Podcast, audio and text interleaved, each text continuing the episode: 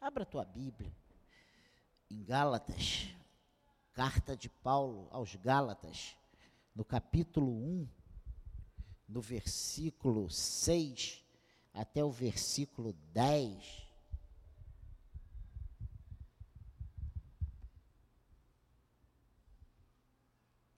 A Bíblia diz algo muito interessante. Se o nosso corpo for, se os nossos olhos forem bons, o nosso corpo é luz. Se os nossos olhos forem maus, o nosso corpo será trevas. E quando eu preparei essa palavra, o meu desejo foi que essa palavra fosse uma palavra de ânimo, de alegria, para te levantar, para tu sair daqui vibrando. E eu espero que essa seja a ação da palavra nas nossas vidas. Gálatas capítulo 1, versículo 6. O subtítulo dado por João Ferreira de Almeida é Não há outro evangelho. Estou muito surpreso em ver que vocês estão passando tão depressa daquele que os chamou na graça de Cristo para outro evangelho, o qual, na verdade, não é outro. Porém, há alguns que estão perturbando vocês e querem perverter o evangelho de Cristo. Mas, ainda que nós, ou mesmo um anjo vindo do céu, pregue a vocês um evangelho diferente daquele que temos pregado, que esse seja anátema. Como já dissemos, e agora repito, se alguém está pregando a vocês um evangelho diferente daquele que já receberam, que seja, que esse seja anátema. Por acaso eu procuro agora o favor das pessoas ou o favor de Deus? Ou procuro agradar pessoas? Se ainda estivesse procurando agradar pessoas, eu não seria servo de Cristo. Amém? Que o Senhor abençoe a leitura da Sua palavra. Que o Espírito Santo de Deus venha trabalhar os nossos corações. A pessoa e a obra do Espírito Santo, uma das principais tarefas do Espírito Santo é nos convencer do pecado, da justiça e do juízo. Na nossa conversão há uma ação divina que é a causa suprema da salvação. Mas também o lado humano, né? Que é uma realidade que nós não podemos jogar na lata do lixo. Nós temos que considerar.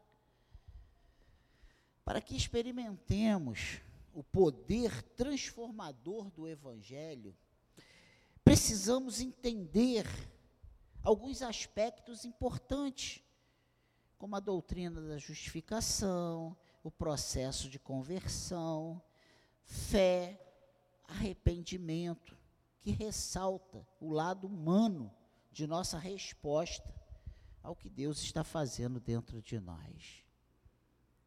E às vezes nós passamos anos dentro da igreja sem prestarmos atenção nisso. E eu mesmo fui surpreendido, já ordenado, e fiquei ah, engasgado lá há 15 anos atrás.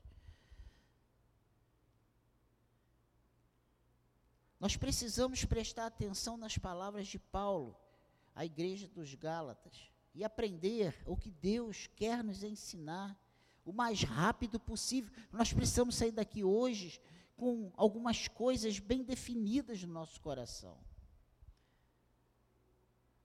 E cinco pontos importantes que eu quero destacar nessa manhã para a nossa meditação dentro desse texto que nós lemos. Primeiro, é a natureza humana. Né? Não pode ser, ela não pode ser modificada por reformas sociais, por educação ou moralidade. Quando muito, estas são mudanças apenas externas. E por isso, de pouca duração. Nós ouvimos os governos falar isso, nós ouvimos os pensadores falar isso, nós, os educadores falarem isso, E, e, em parte é verdade, sim. E eu não estou aqui rebatendo isso, porque a educação do povo em si é muito interessante. Mas o que eu quero trazer é que essa modificação não nos aproxima de Deus, não nos melhora, não nos muda a ponto de sermos aceitados por Deus, ou aceitados, não aceitos por Deus. Entende isso? A natureza humana só pode ser transformada por uma obra sobrenatural da graça, que somente o Espírito Santo pode fazer.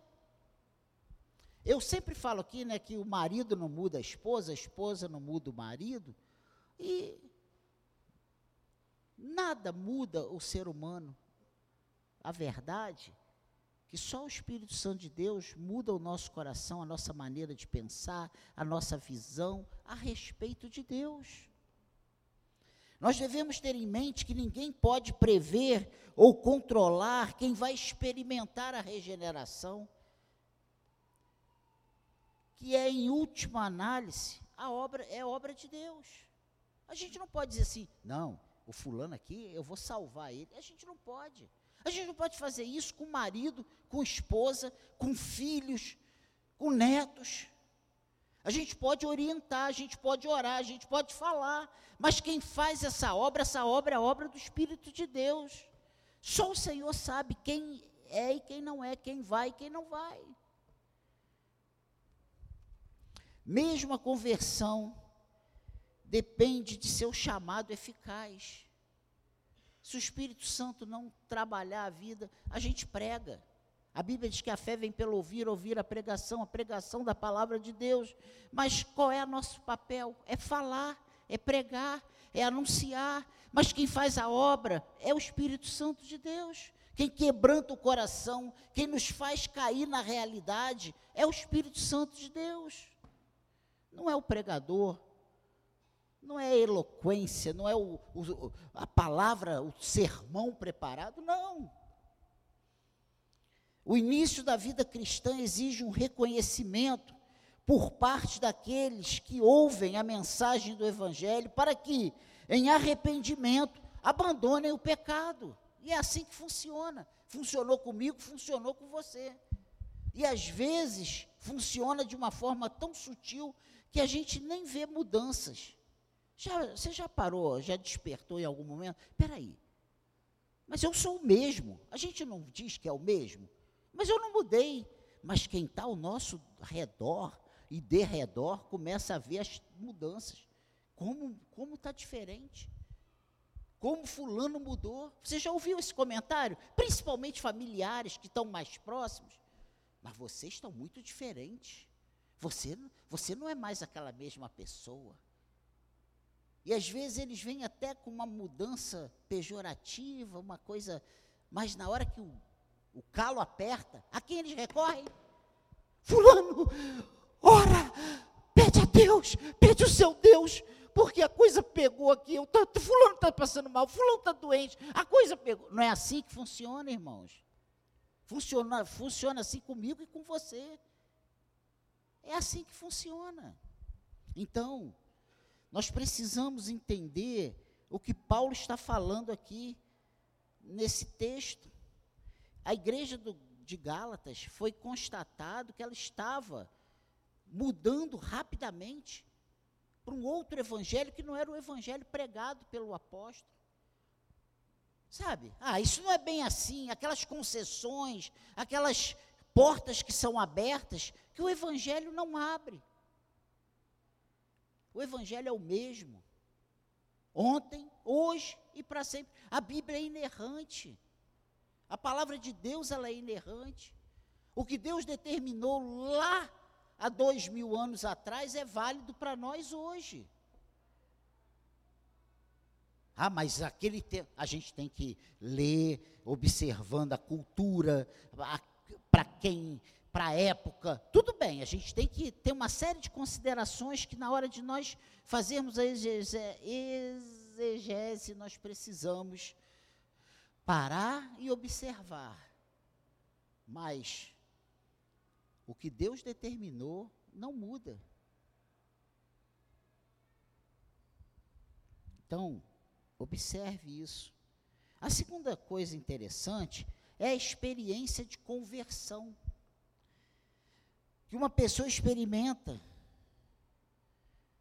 Essa, essa experiência será radicalmente diferente da conversão ocorrida na vida de outra pessoa. A gente precisa entender isso. Não existe um, um evangelho engessado, uma ação de Deus engessada nas nossas vidas. O importante é que o Espírito Santo produza arrependimento e fé genuína em nossos corações. Isso é necessário para todos. Agora, a fórmula, como, a maneira como isso é aplicado a cada um, é especialmente colocado, aplicado por Deus. Na minha vida vai acontecer de um jeito, na sua vida de outro, porque nós somos pessoas diferentes. E o Espírito Santo ele trabalha individualmente nas nossas nas nossas limitações a palavra é a mesma. O Espírito é o mesmo. Mas ele trata individualmente cada um de nós. Você já observou que coisas que para o Daniel é tão fácil, você fica falando assim, pô, pastor. Mas tem coisas que para você é tão fácil, eu fico assim, mas para ele. Porque nós somos diferentes. Nós reagimos diferente. Nós temos capacidades diferentes. Amém, igreja? Mas o que o importante é que o Espírito Santo produza arrependimento e fé genuína. Sem fé é impossível agradar a Deus. É necessário que aquele que se aproxima de Deus creia que Ele é galardoador dos que o buscam. Nós precisamos entender isso. Nós precisamos entender também que algumas vezes a regeneração não é percebida quando ela ocorre. E eu já falei isso aqui agora. Essa mudança, sabe, que vai acontecendo, é uma mudança de dentro para fora, que às vezes, para quem está passando por esse processo, não percebe com a rapidez. Claro, eu sei que eu hoje sou bem diferente do que eu era quando eu tinha 18 anos, que a Cláudia me conheceu. Mas eu, quando olho para mim, eu acho que eu sou a mesma pessoa. E, e eu sei dos, das minhas limitações, dos meus defeitos. E parece que nada mudou. Mas quem convive comigo há quarenta e tantos anos, como foi o caso da Cláudia, sabe que muita coisa mudou. Mas também sabe que muita coisa precisa mudar. E aí eu acho que isso aí é o grande segredo para nós nós nunca estamos prontos. Nós estamos em constante transformação. Em constante transformação. E isso é uma obra do Espírito Santo.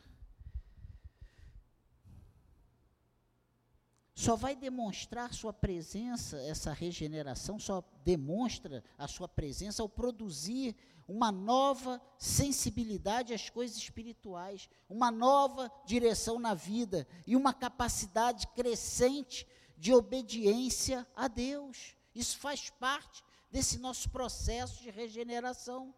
Você antigamente era rebelde para Deus. Você só fazia a tua vontade.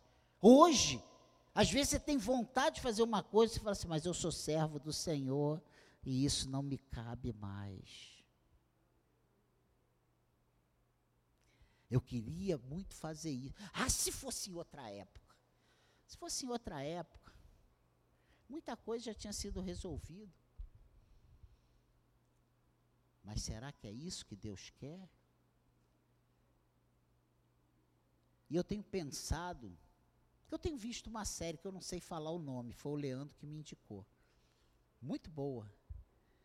E são assim os, o chamado do, de, dos apóstolos, é Jesus, é, as situações é, dos, relatadas nos evangelhos a respeito de Jesus, muito boa. Depois você pergunta a ele que ele sabe falar o nome, eu não sei não. Eu só sei assistir quando a Cláudia coloca, porque nem para colocar lá eu sei. Gente, isso é uma vergonha. Eu não falo isso com entusiasmo, não. Pensa numa coisa. Eu fico vendo que nesses, nessas cenas os discípulos queriam agredir, queriam quebrar, queriam arrancar. E o Senhor, ah, não, segura eles. E eu falo assim, e hoje eu tenho pensado, será que é assim que Jesus agiria como eu quero agir? Ou ele agiria de forma diferente? Será que Jesus reagiria como nós reagimos? Ou não? É para a gente pensar. Então, isso tudo faz parte da nossa regeneração. Novas criaturas, tudo se fez novo.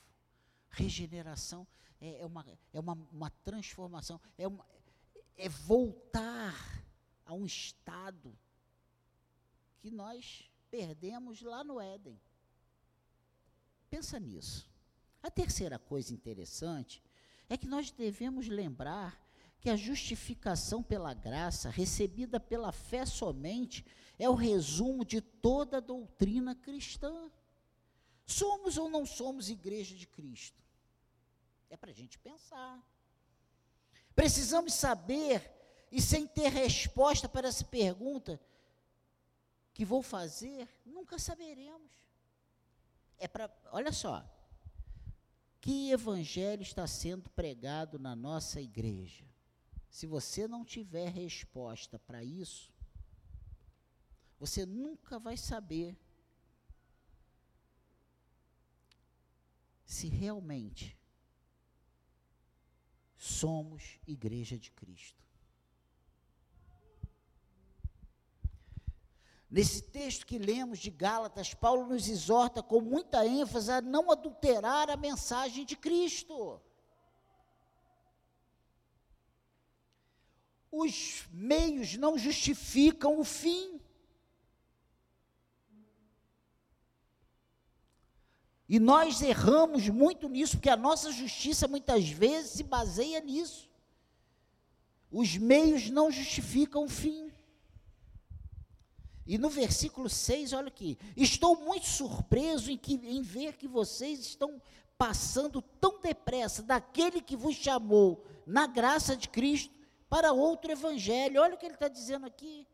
O apóstolo Paulo diz que os crentes da Galácia estavam passando rapidamente do evangelho da graça de Cristo para outro evangelho, diferente do que ele ensinava, baseado nas obras da lei.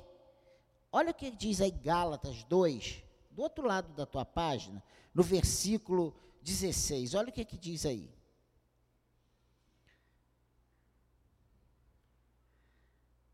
Sabendo, contudo, que o homem não é justificado por obras da lei, e sim mediante a fé em Jesus Cristo, também temos crido em Cristo Jesus, para que fôssemos justificados pela fé em Cristo, e não por obras da lei, pois por obras da lei ninguém será justificado. Então, qual era a polêmica? O que que Paulo estava aqui batendo aqui com esse texto que nós lemos?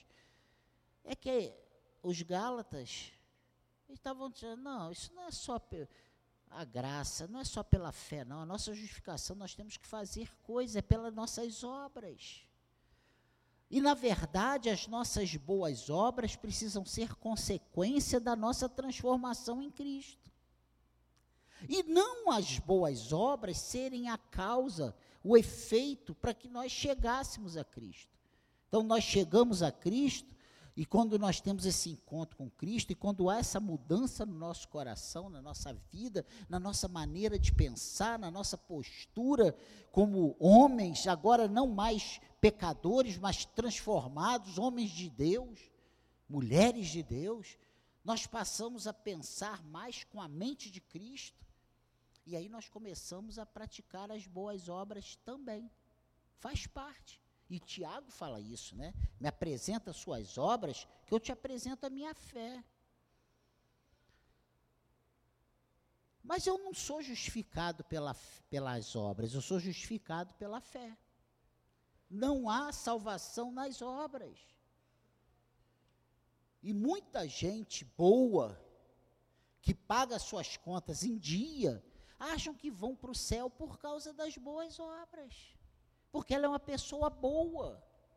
E a Bíblia diz que não há um justo sequer, não há ninguém que possa, sabe, bater no peito e dizer: Eu não preciso do sacrifício que Jesus fez ali na cruz. Eu não preciso do sangue de Jesus para me aproximar de Deus. Eu nunca fui inimigo de Deus. Não havia inimizade entre eu e Deus. Nunca houve.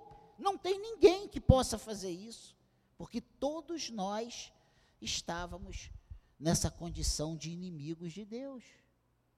Todos nós somos carentes do sangue de Jesus na nossa vida para nos purificar dos nossos pecados. Amém, igreja? Então, o que implica uma mudança no conceito de evangelho? Essa, essa, esse entendimento que não é pelas obras e sim pela fé. E que os Gálatas estavam saindo da fé e migrando para as obras, ou seja, voltando à sua religiosidade. Para Paulo só existe um único evangelho e os inimigos da graça estavam pregando um evangelho diferente. Por isso deveriam ser considerados anátema. Olha o versículo, capítulo 1, versículo 8. Mas ainda que nós mesmos ainda que nós, ou mesmo um anjo vindo do céu, pregue a vocês um evangelho diferente daquele que temos pregado, que esse seja anátema. Como já dissemos e agora repito, se alguém está pregando a vocês um evangelho diferente daquele que já receberam, que esse seja anátema. Olha só que coisa interessante. Eu, fico, eu fiquei pensando nisso, né? Mesmo que o próprio Paulo, os próprios apóstolos, ou até mesmo um anjo, venha pregar outra coisa, diferente do que já tinha sido anunciado para eles, que seja anátema. Anátema, malditos, separados, excluídos. E se você for em 1 Coríntios, depois você vai, dever de casa, senão a gente vai estender muito essa palavra. 1 Coríntios 12, versículo 3, 1 Coríntios 16, versículo 22, um contraste máximo com a graça de Deus. Então, vamos lá, só, vamos, é rápido, né? Dois versículos, um em cada um. Vamos lá, 1 Coríntios, vamos lá, 1 Coríntios 12. Em casa você medita com calma.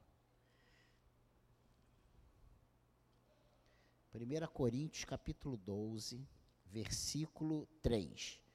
Olha o que, que diz aí. Por isso, quero que entendam que ninguém que fala pelo Espírito de Deus afirma anátema Jesus. Por outro lado, ninguém pode dizer Senhor Jesus, senão pelo Espírito Santo.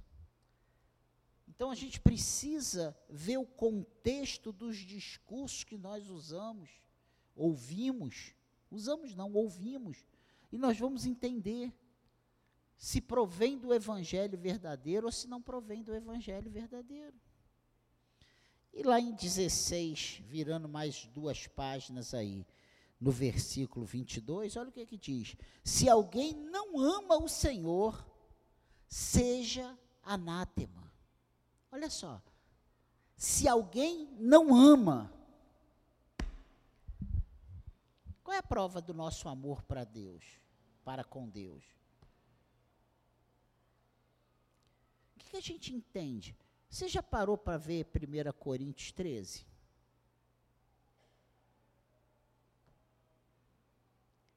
O que, que o mundo aí fora diz?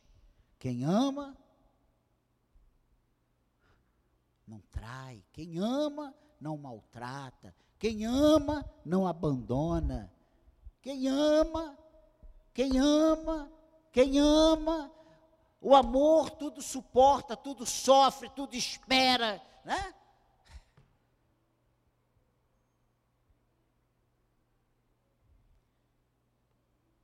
E aqui diz, olha o 21, eu, Paulo, escrevo a saudação de próprio punho.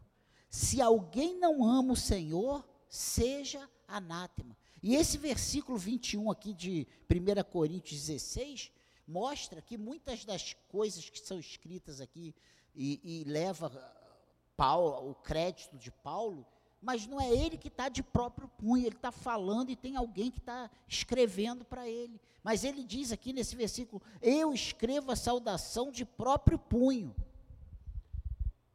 Se alguém não ama o Senhor, seja anátema.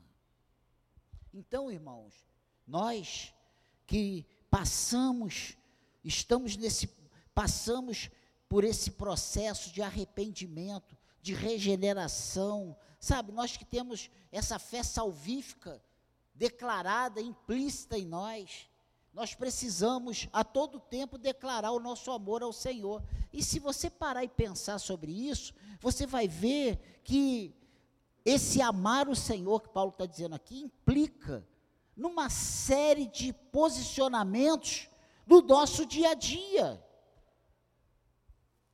Porque eu não posso chegar aqui na igreja e dizer eu amo o Senhor e lá fora no meu trabalho eu dar bico em todo mundo. Trambique em todo mundo.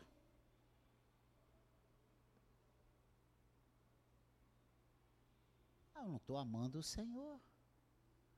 Eu não posso aqui dentro da igreja ser o respeitador e lá fora eu ser o o Satanás. Eu não estou amando o Senhor. Pensa nisso. O que Paulo está dizendo é que quem quer que perverta a justificação pela fé seja maldito. Não tem, não tem outra maneira. Você vai ter um encontro com o Senhor pela sua fé em Jesus Cristo. E ponto final. E às vezes nós somos tão maus que a gente coloca isso em xeque. Será que. Mas será que é, é tão, é, é tão simples assim? É tão simples e tão complicado assim? É pela fé, somente pela fé. Não importa quão importante seja o, o ministro, mesmo que seja um anjo do céu, que venha falar outra coisa que não seja o que está escrito aqui na palavra de Deus, seja maldito. Então, essa palavra é para a gente se alegrar.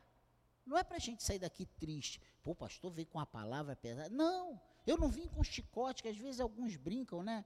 Que eu vim com a vara fina. Não, é para a gente sair daqui feliz.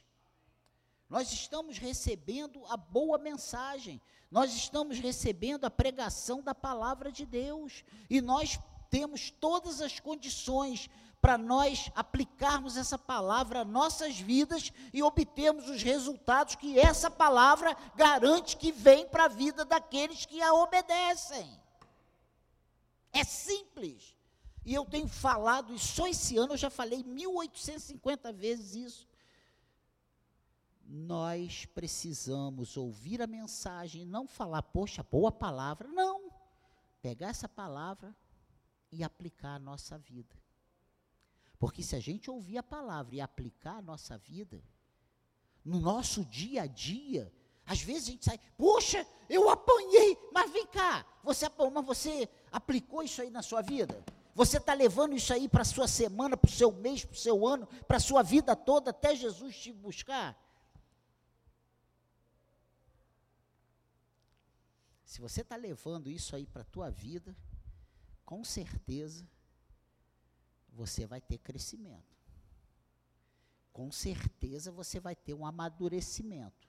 Com certeza você vai ter um entendimento. Com certeza as pessoas vão ver que alguma coisa está diferente na sua vida. Você não é mais aquela pessoa de antes. Agora, eu não, eu agora.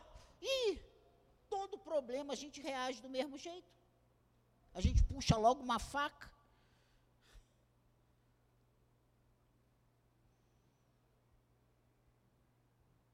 A mulher vai dormir de calça jeans. O marido nem toma banho. Então, que diferença? Cara chega em casa, o primeiro oi é um bico no cachorro, um chute no gato. Mulher, o que, é que eu vou comer? Mas de novo você fez isso.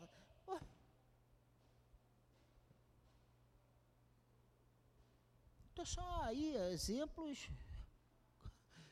superficiais. Coisas muito mais complexas.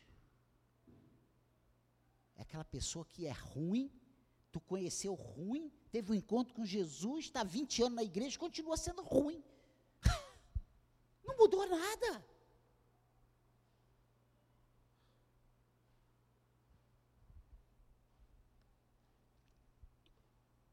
Eu estou aqui já indo para alguns caminhos para a gente entender o que a palavra de Deus está dizendo.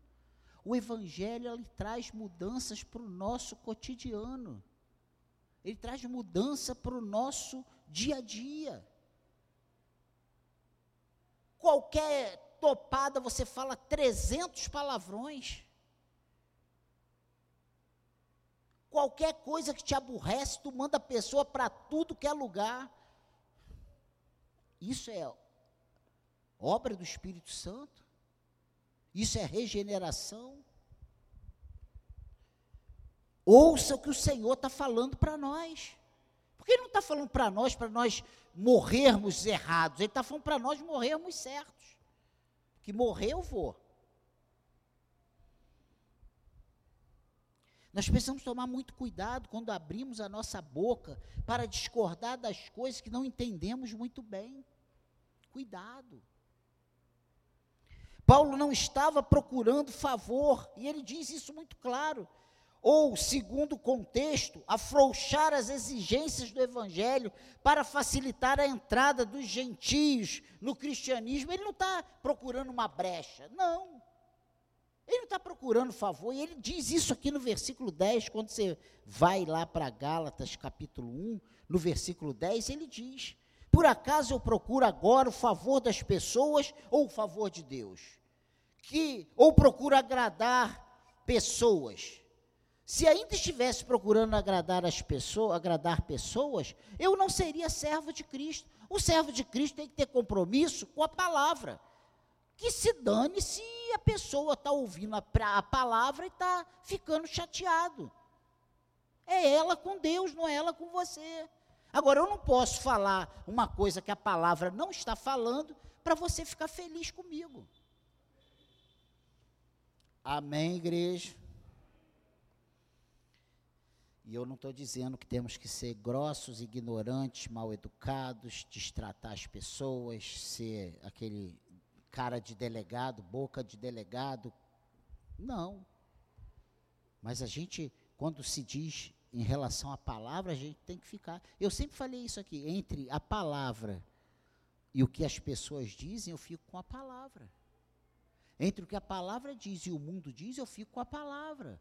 Entre agradar a Deus e agradar as pessoas, eu preciso agradar a Deus. Amém, igreja? Então, sua motivação ao pregar o puro evangelho era agradar a Deus. Paulo diz isso aqui com muita clareza.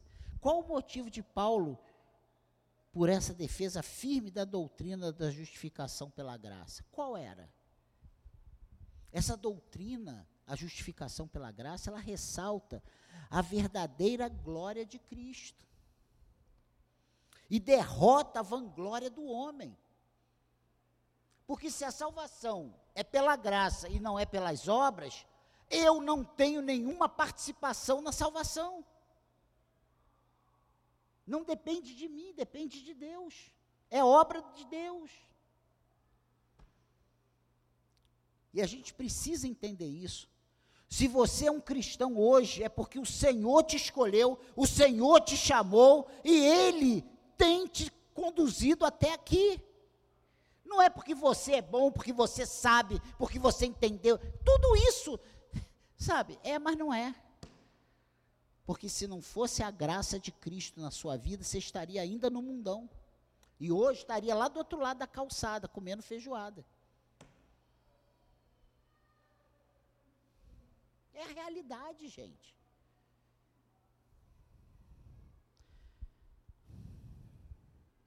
Então, essa doutrina ressalta a verdadeira glória de Cristo e derrota essa vanglória do homem. Todo aquele que nega isso não deve ser contado como verdadeiro cristão, mas como adversário de Cristo. Ah, se.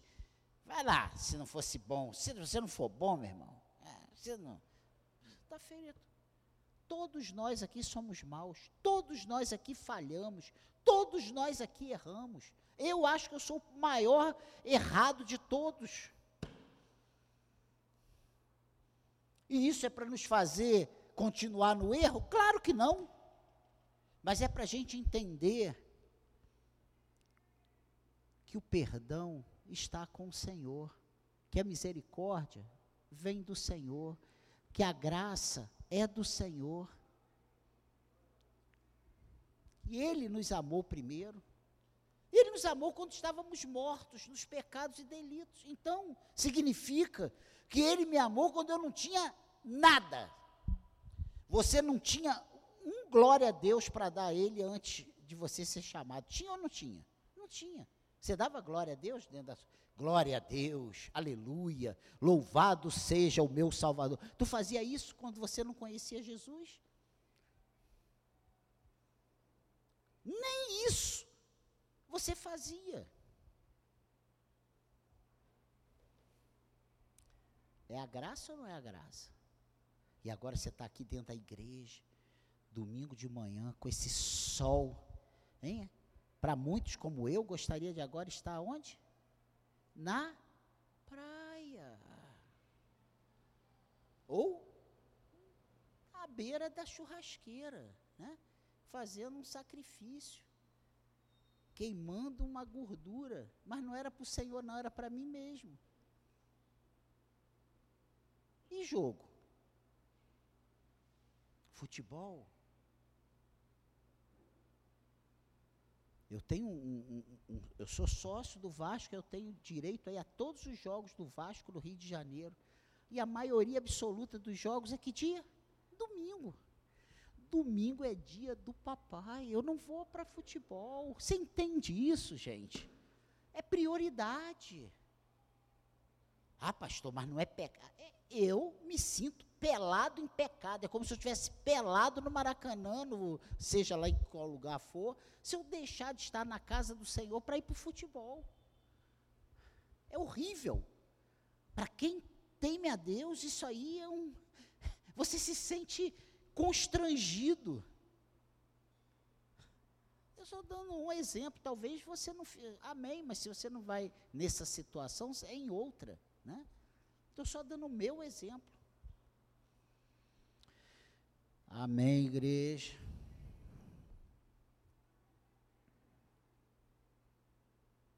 Nós precisamos ter em mente que as escrituras enfatizam a necessidade, a necessidade de examinarmos nossas vidas.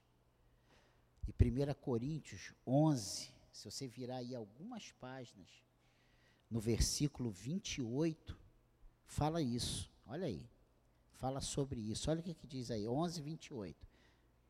Que cada um examine a si mesmo, e assim coma do pão e beba do cálice. Na ceia, Paulo está dando instruções sobre a ceia, e ele fala assim: olha, que cada um examine a si mesmo. Não adianta eu olhar para Jaqueline e falar assim: Jaqueline, você está comendo demais, olha como é que está a tua barriga. A garota está grávida, Levi está chegando. Entende? Porque eu vejo o exterior. Se eu não soubesse, eu, eu ia tirar mil conclusões. E às vezes a gente olha para a pessoa e fala assim, ah quem somos nós para julgar? Cada um examine a si mesmo. Eu não posso chegar, haha, Márcio, pecador, veio com a camisa rosa hoje. Ele que tem que se examinar. É você que tem que se examinar. Não o pastor que tem que dizer, hoje você toma ceia. Não, hoje você não pode tomar ceia. Que isso, gente? Hoje você está bem. Não, você agora não está. É você que sabe como você está com Deus. Amém, igreja? Eu pergunto: temos renunciado a tudo por amor a Cristo? Ou será que nosso interesse é pelo ritual religioso? Quais são as nossas motivações para o serviço cristão? São perguntas que nós temos que ter resposta. Quais são as nossas motivações para o serviço cristão? Temos confiado em nossa própria justiça? Temos um desprezo secreto pela santidade? Ninguém sabe, mas ah, esse negócio de santidade, é bobagem. Ou será que estamos confiando naquela segurança carnal que diz paz, paz, quando não há paz? Lá de Jeremias 6, 13 a 15. O povo fala paz, paz, mas não tinha paz nenhuma, está todo mundo longe de Deus. E às vezes a gente vê o cara, a paz do Senhor. O cara está longe de Deus, está em adultério, está pecando, está roubando, está fazendo tudo que é maldade no coração mas quando sai da boca é paz. Tem paz. A resposta a essas questões são urgentes. Somente a perfeita justiça de Cristo nos salva do passado e nos assegura nosso futuro, perdoando nossos pecados, terminando com a nossa sujeição à inimizade e ira de Deus, outorgando-nos a posição de homens e mulheres justos. Amém, igreja? Somente por termos sido justificados seremos absolvidos do julgamento vindouro. Sem justificação, vai vir aquele dia e o Senhor vai dizer o quê? Aquela frase, aquele versículo que eu, aquela fala, aquele versículo que eu amo. Apartai-vos de mim, malditos. Eu não vos conheço.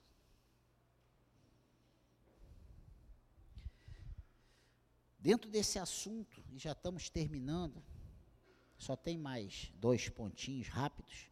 Vivemos em uma era caracterizada pela busca do valor da autoestima. É ou não é? Com reflexo, reflexos na própria vida cristã. E aí nós estamos hoje infestados de coaches espirituais, pregações, não, palestras motivacionais. Ah, porque o coitado, o povo de Deus já anda tão quebradinho, né? Tem que chegar e ouvir uma coisa para levantar a autoestima. Espera aí. Foi isso que Jesus, é isso que a palavra está dizendo? Bem, a palavra que eu tenho aqui na minha mão, ela diz que quem quer ser discípulo de Jesus toma sua cruz e segue. Tomar a cruz. Ele não fala, toma um, uma dose bastante generosa de um vinho de primeira e segue. Não, é a cruz. Ele não fala, participa aí de um queijos e vinhos e depois vem. Não, é cruz. No mundo tereis aflições.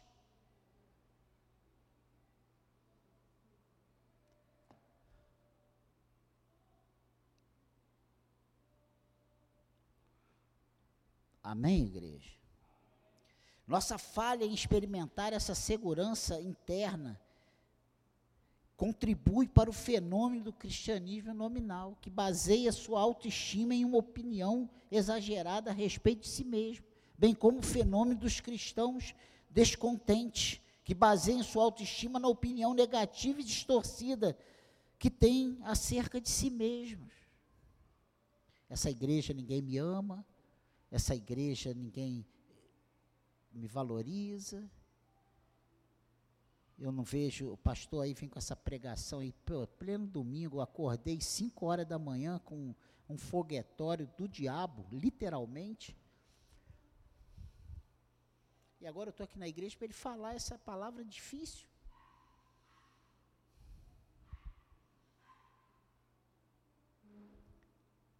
Eu aqui nesse lugar, eu não vou para lugar nenhum. Aqui nessa igreja eu não vou arranjar um homem para eu casar. Eu já ouvi isso. Está casada, está lá em Jundiaí.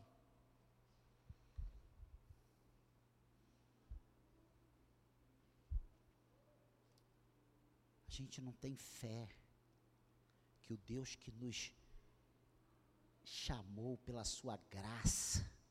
Ele providencia todas as coisas. Sabe por que, que às vezes a gente demora até receber? Porque a gente começa a querer ajudar Jesus, a querer ajudar Deus.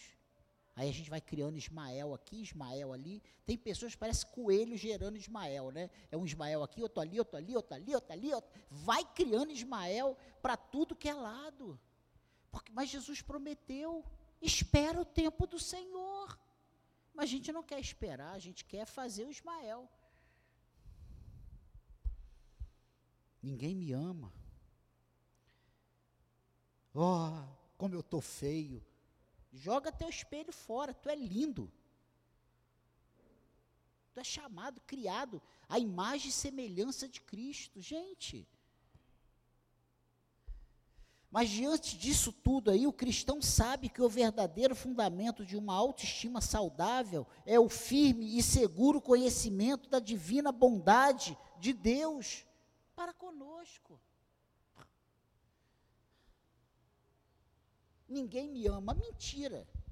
Se você é templo do Espírito Santo, o Espírito Santo habita em você e a palavra diz que Jesus te ama. E ele diz que quando você abre a tua boca, ele ouve a tua oração. Quando você diz, Senhor, estou aqui na tua presença em nome de Jesus, você adentra, sabe, a sala do trono e tu fala com Jesus, com Deus, em nome de Jesus. E aí você fica dizendo: ninguém me ama, ninguém me quer, eu estou sozinho. E às vezes eu não estou, gente, em nome de Jesus, eu não estou falando que a gente não precise de pessoas, a gente precisa. Eu tenho às vezes me sentido sozinho. Ontem eu passei o dia inteiro dentro de casa, para dizer que eu não passei, que eu passei o dia inteiro ontem, eu fui levar a Cláudia para fazer exame de sangue de manhã cedo, oito e pouca da manhã. E voltei para casa e não saí mais até hoje. Não tinha ninguém. Bia, Leandro estava pregador, eh, conferencista, estava ah, pregando. Eu estava sozinho em casa. Eu não estou falando disso. Eu estou falando daquele sentimento que às vezes a gente tem de rejeição. Você não é rejeitado. Você tem Jesus, você tem sua família, você tem, você tem pessoas que te amam. Às vezes não estão na hora que você precisa, mas você é amado.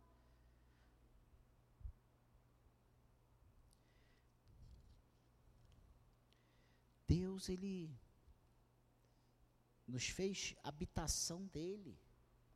Essa autoestima centrada em Deus é funda e fundamentada na graça pode, com segurança, confiar que nada irá separá-la do amor de Deus que está em Cristo Jesus, nosso Senhor. E é sobre isso que eu estou falando, é disso que eu estou falando. De você não ser separada do amor de Deus. Porque às vezes nós nos sentimos solitários, mas não de pessoas, mas de da presença de Deus. De estar abandonada a sorte, largada a sorte, e você não está. Nesse sentido, não existe espaço para depreciação de si mesmo por parte do cristão. Mas devemos ir além disso.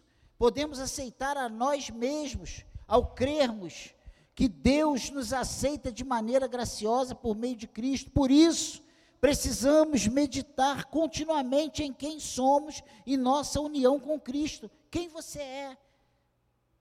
Você é filha de Deus, você é cordeira de Jesus.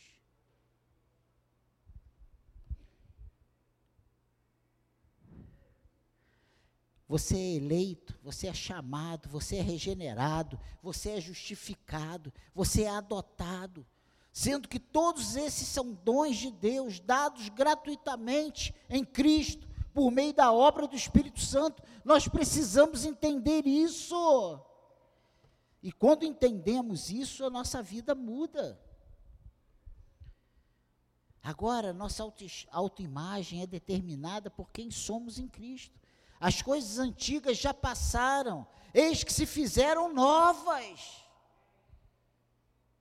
Aquela velha criatura abandonada, condenada, agora acabou. Você agora é serva do Senhor. Você está assentada em tronos celestiais em Cristo Jesus.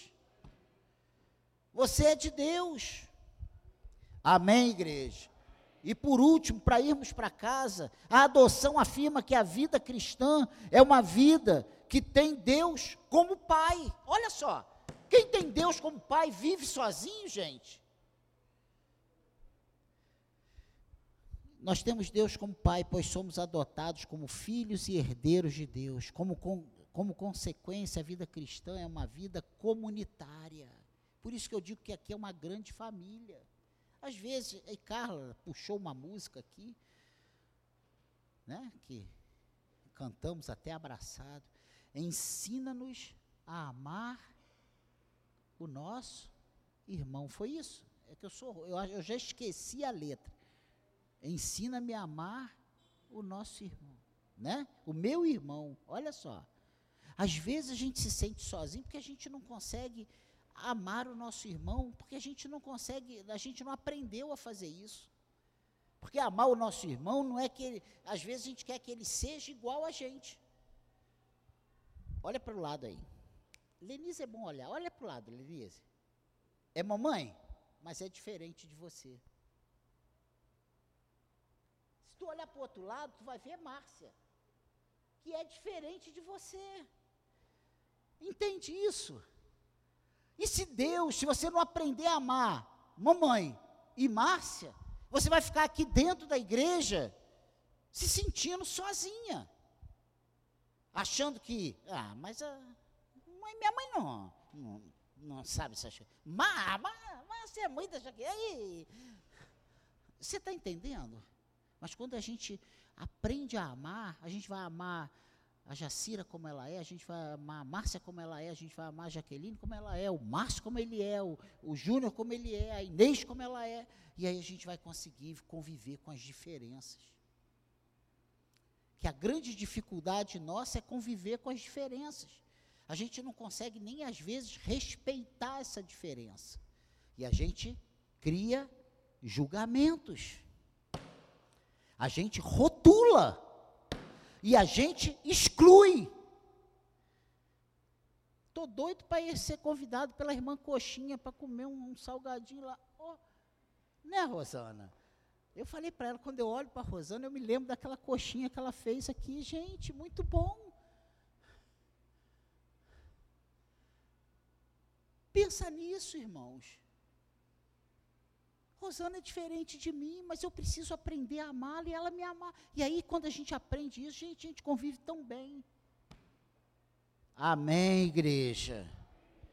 Todos os que creem em Cristo passam a fazer parte da grande família de Deus, que abrange, um, abrange uma grande multidão, que ninguém pode, podia enumerar naquela época, de todas as nações, tribos, povos e línguas. É o que diz Apocalipse capítulo 7, versículo 9, fala desse, dessa grande multidão de pessoas que vem de, de, de todas as nações, tribos, povos e línguas. Como filhos adotados, somos chamados a viver com Cristo, como nosso irmão mais velho, recebendo a certeza da herança ou da esperança de sermos herdeiros de Deus e co-herdeiros com Cristo.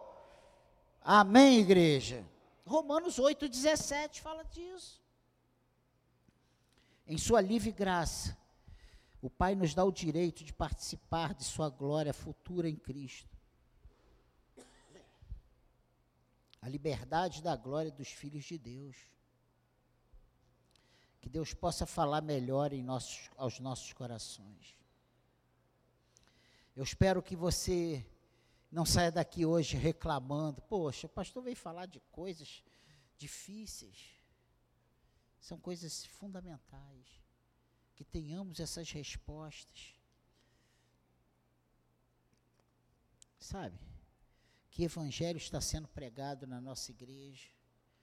Que tenhamos respostas. Quais são as nossas motivações para o serviço cristão? Temos confiado na nossa própria justiça? Temos um, um desprezo secreto pela santificação? Ou amamos? Ou buscamos?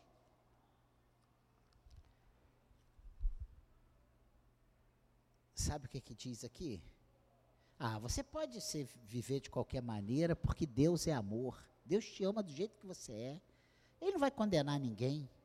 Se ele é amor, ele vai salvar todo mundo. O mundo está dizendo isso aí fora. Mas a palavra de Deus, a verdade, ela diz que sem santificação, ninguém verá o Senhor. Amém, igreja?